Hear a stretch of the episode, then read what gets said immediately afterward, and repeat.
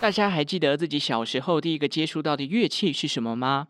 今天要介绍的乐器陶笛，可能是很多人小时候的玩具之一。关于这项乐器的历史，可以追溯到西元前。陶笛更是世界大战期间士兵们的休闲娱乐。这一集找来了陶笛演奏家，同时是 Podcast 巧言巧语的主持人巧克力，来跟我们聊聊他与陶笛之间的故事。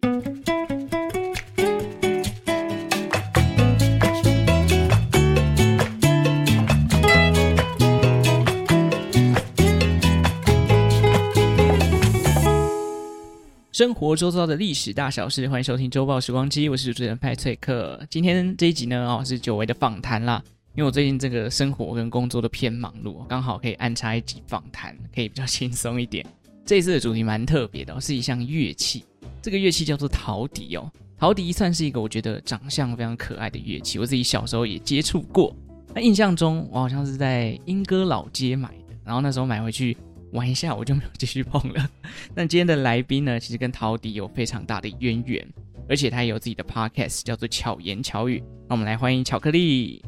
嗨嗨，大家好，我是巧言巧语的巧克力。嗨，巧克力，我们之前在你的节目聊了很多我自己做节目的内容，今天要来跟大家聊聊，就是关于陶笛，还有你怎么样去接触到，最后我们再来带一下你自己的节目这样子。那我首先，我们这个节目。巧克力应该有准备吧？我们毕竟是一个讲历史冷知识的内容，所以想问一下关于陶笛的一些历史背景，还有陶笛这款乐器有没有什么冷知识可以跟我们的听众分享一下呢？好，那我先跟大家分享历史的部分，嗯、因为其实关于历史呢，每一次的团体班课程中的第一堂课，我都会介绍历史哦。可是我觉得，本来我是想许愿在周报时光机里面听陶笛的历史。因为历史很容易，就是从不同角度来搜集这个资料，可能看到的都不一样。像比如说，以我的角度来看，我会觉得陶笛的历史的脉络跟中国那边出来的又不一样。嗯，在中国找到的资料呢，会说陶笛是中国的乐器啊。可是我们的认为，因为它的乐器的结构、它的发音的结构跟埙。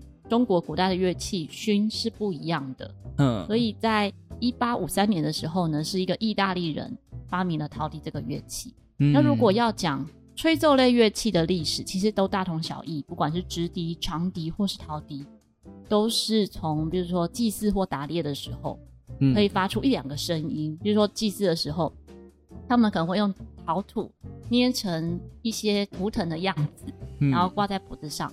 可是那个挂脖子上的东西呢，又可以吹出几个声音，对，这样子的一个概念，或者有的是用骨头啊什么来做出能够当做像哨子一样的这样子的一个乐器。对，打猎的部分呢，是它可能可以发出一些高低频的声音，然后吸引一些鸟兽接近。嗯，所以只要是吹奏类乐器，大概这个发源都是差不多的。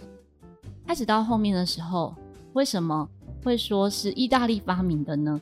意大利人都吃什么？披萨。对，披萨面食，对不对？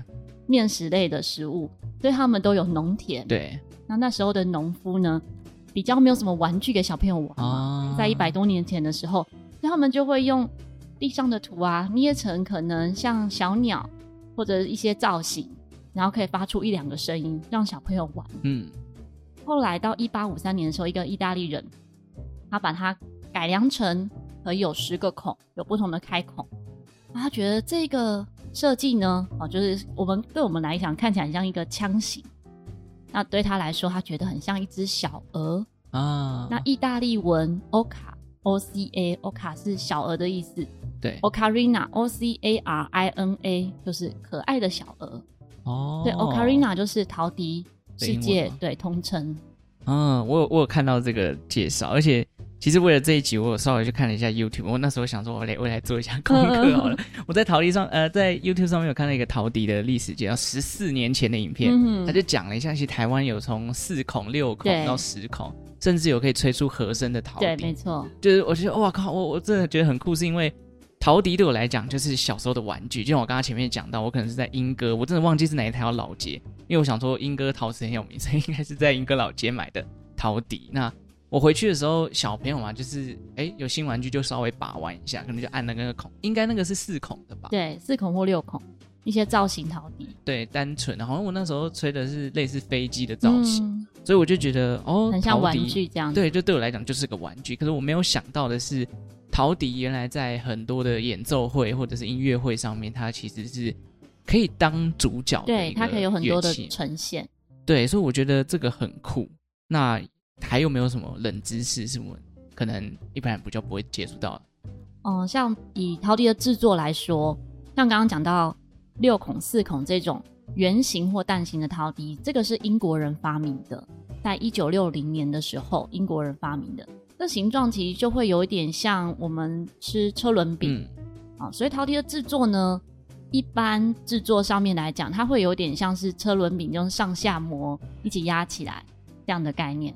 可是，在意大利制作陶笛不是用这样子的概念，它是有点像做一个擀面棍，然后。这个擀面棍呢，先做成一个锥形，有点像是胡萝卜这样的形状，再把陶土那个包在这个擀面棍的外面，嗯、再把这一个像擀面棍的东西拿起来，之后做出吹嘴，嗯，然后再把它捏起来，像窑烤的感觉。对对对，有点像这样子。这个制作方法跟我们台湾一般看到的是不太一样的。我们会知道是因为在二零零八年的时候，我们邀邀请。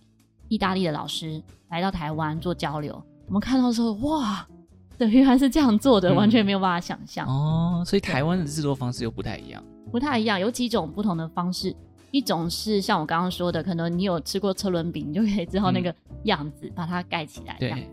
那另外一种呢，算是灌浆的，哦、就是我先做好了一个模子，那灌浆。也有点像是奶油饼，哎、欸，我都用食物来形容。奶油饼感觉很好吃哎，怎么会这样？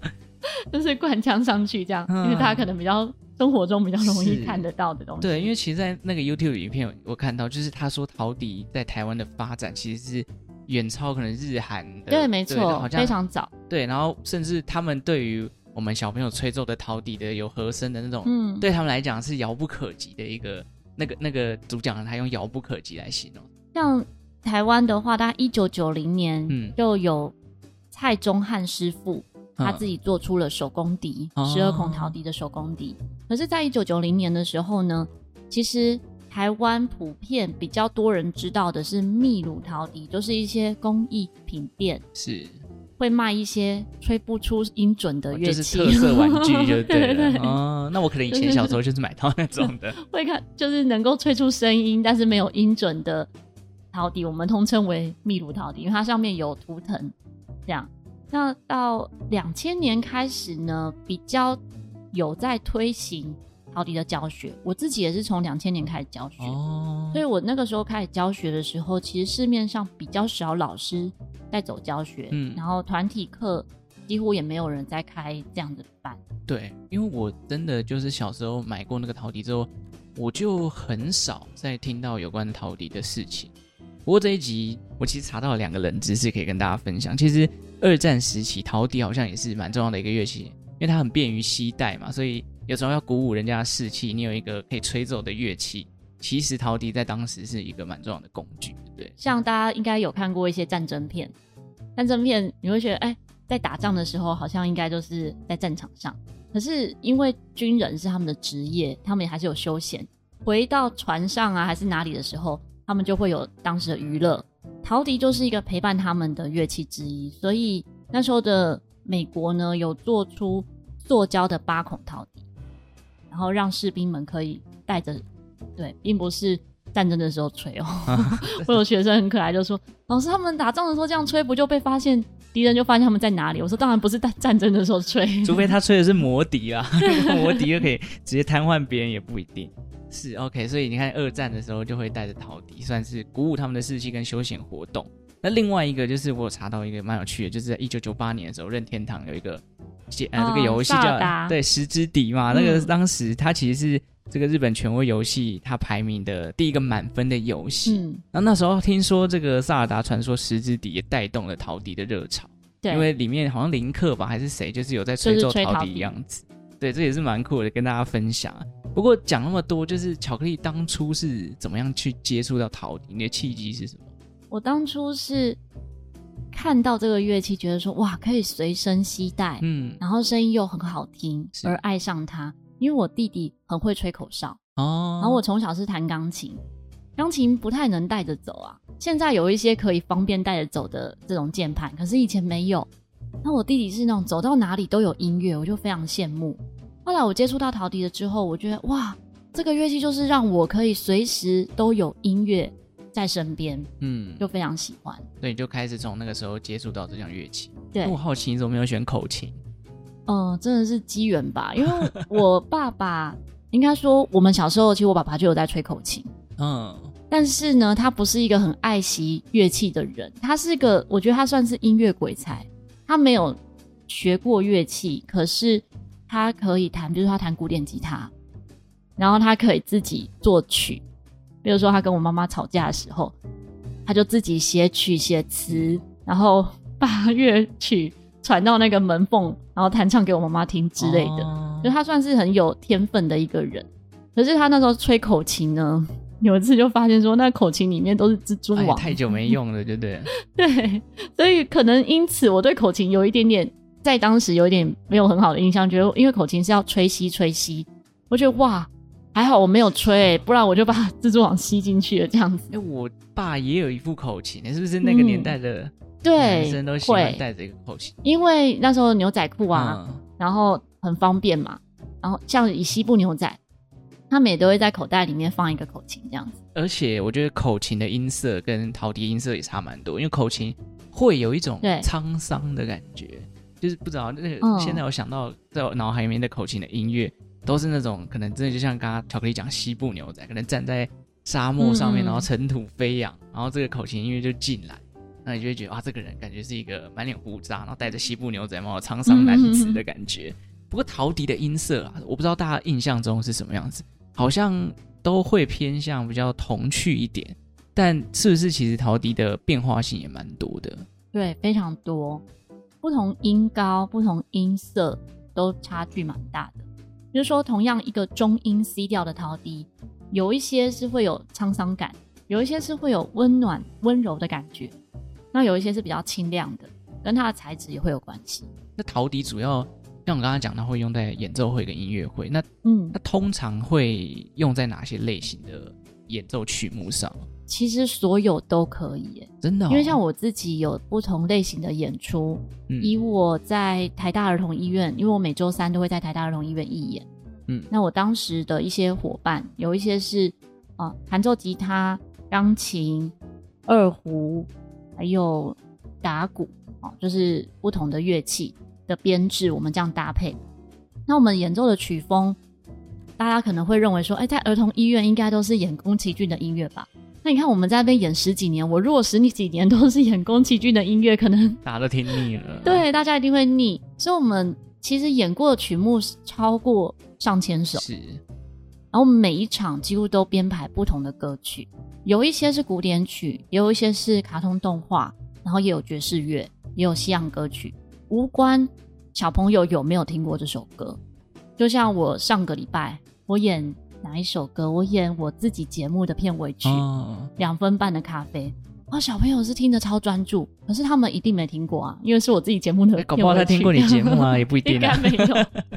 对啊，所以我觉得音乐的表达是就跟讲故事一样，嗯，这个故事好听，人家就会想听下去，是无关他有没有听过这个故事。那当初你还记得你学的第一首陶笛的曲子是什么吗？应该是。随便吹的，我头脑里面会直觉想到就那个哒哒哒哒哒哒哒哒哒哒哒哒哒哒哒这样子。是 OK，那很像 真的是儿童歌曲，会是对对对一开始学习的内容。因为我听到好像有人说是学小星星哦，对，都有蛮多的。就像我自己学过吉他，我第一首也是学，好像就是小星星。然后再、哦、我以为是宝贝，哦，没有，我反而是先学五月天的拥抱才学。啊，对，拥抱，对，就是这个不一样的感觉。嗯，不过刚刚有讲到，就是现在巧克力是在教这个演奏家，然后同时又是斜杠在陶笛的老师，然后甚至做自己的 podcast。我们现在来聊一下你的 podcast 好了。嗯，这巧言巧语这个节目，你可以跟我们简单介绍一下吗？巧言巧语的话是一周两更。哦，你也是一周两更？对，哇，都是辛苦人。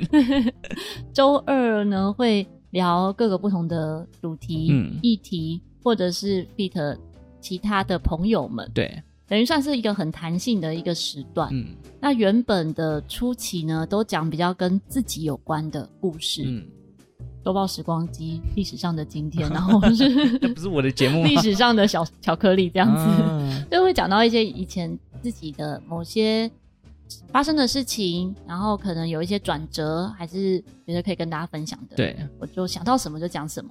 比如说曾经聊过诈骗啊，嗯，有嗯，差点成为诈骗集团跟被人家诈骗的事情这样。哦，你差点成为诈骗集团，我跟我们分享一下，怎么为什么会变成诈骗集团？有一次，嗯、呃，应该不能说有一次啊，就是去应征的一个工作。嗯，那我觉得那个工作，他告诉我们是要卖不同的商品。对，他是说他们公司。那个时候呢，要推出的是一个视讯的系统，嗯，跟咖啡车，那我们是要去谈这个业务的，这样。对，我想说好啊，我们就努力做这件事情。大概才第二天还第三天，公司就说，因为公司现在营业项目太好了，所以开始卖未上市股，公司的股票，哦，然后就要我们去邀朋友、家人们来买这个未上市股，是福利这样。那为了这个买卖这个行为呢，就有一些的训练。就是所谓的话术，我那时候很年轻，可是我觉得怪怪的。我觉得如果是真的这么好，干嘛还要一直鼓励人家买，对不对？如果这么好的话，应该是舍不得卖吧？对，就感觉怪怪的。所以我就请我周边有在教理财的老师来听，听完之后他就觉得这个很有问题，所以我自己就没有买。然后我就开始观察这个公司，我观察了这个公司，就发现，诶，他一段时间就会招募新人。那我就去跟这些新人聊天啊，就问他怎么找到这个公司的。那时候还是用报纸在找工作，我就问他是看哪一则报纸，就他看的那一则跟我看的是应征不同项目，公司名称也不一样，完全是不同的两家公司就对。对，会觉得很奇怪。嗯，如果是正当公司，怎么会做这种事呢？是，而且也发现说，我们讲电话的内容，处经理是会窃听的。啊，然后我就开始重跑去观察这公司到底在干嘛。嗯，我就觉得，嗯，这公司好像有问题，所以一个月后就离职了。所以他让你顺利脱身吗？有，没有，因为也没薪水啊。啊，对啊，因为我也没业绩啊。然后，但我有一个朋友，他就花了二十万买未上市股，最后变成废纸。哇，我就觉得，哎，其实以现在的诈骗来讲，其实也差不多这样的情节，对他们出不来。可能他们也是被骗的，或者他不是真的要去骗你，是因为他也不知道他在骗人。哦，有可能呢。如果像你刚刚讲，一时间没有像你那么快就发现异状的话，他可能就真的变成这个公司这个诈骗集团的帮手也说不定。然后周五，周五是巧遇达人，嗯，就访谈不同领域的达人，像派翠克也有受访。对，对，大家可以去听那一集，就是一一零巧遇达人一一零哦，已经有编号了。嗯，我有上，我有稍微分享一下我做节目的的心得。哎，那你有印象最深刻的达人吗？其实每一个达人都很特别，因为我访谈的达人都各种领域都有，嗯、有一些是表演者，有一些是不同领域中很认真努力的。嗯，对，所以都有。如果说我自己节目比较特别的话。我曾经访谈过年纪最小的，就是两岁半。哇，那他要怎么？他就是跟我一起聊天，大家可以听听看，因为还蛮多人会觉得那一集很好听，而且是听很多遍。是哦，这就是有点巧言巧语，非童言童语的感觉。对，对，没错。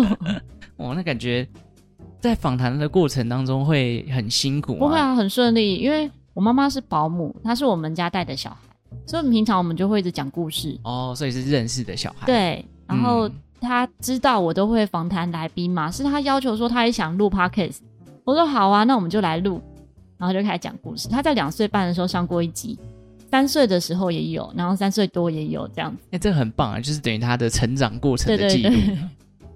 嗯，所以 podcast，然后又是演奏家，我知道你还有另外一个身份，好像是对于素食餐厅。有研究对不对？因为我我稍微的看了一下你之前的 访谈，这样子。嗯，我自己因为从国中开始吃素，嗯，会吃各地的美食。我觉得我很少踩雷啦，应该说是雷的店的话，也不会在我头脑中有记忆。所以跟朋友们分享都会是好吃的食物。像我们周遭这些 podcaster 啊，我们一起出去吃饭，就会去吃不同的素食，大家几乎都是觉得好吃。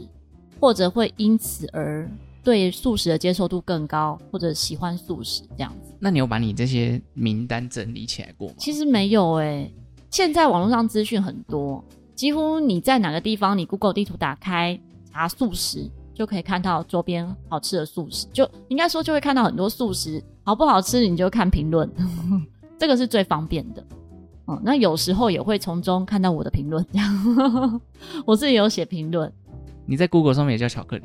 哎、欸，好像是，是不是？我也忘记了。但我有一次因为这个 Google 地图的评论，对，有人来私讯我粉专啊，是啊，对，是好事吗？还是是有趣的？不是，不是，哦、他就去到某一个宴会厅，对，搜寻。然后看到我有在那家宴会厅评论，因为我是吃素，可是那家宴会厅不是做素食，嗯，他就私讯想要跟我聊说，确认那家是不是真的好吃，哪些料理是有印象的哦。因为如果是在那个评论区是没有办法这样聊天的，对，对对对。哦，所以他还特别来问你的意见，对，我就觉得哇，这样很酷哎，没想到是有帮助的。对啊，就等于说他又多了一个管道可以知道更多资讯。嗯嗯，OK，所以。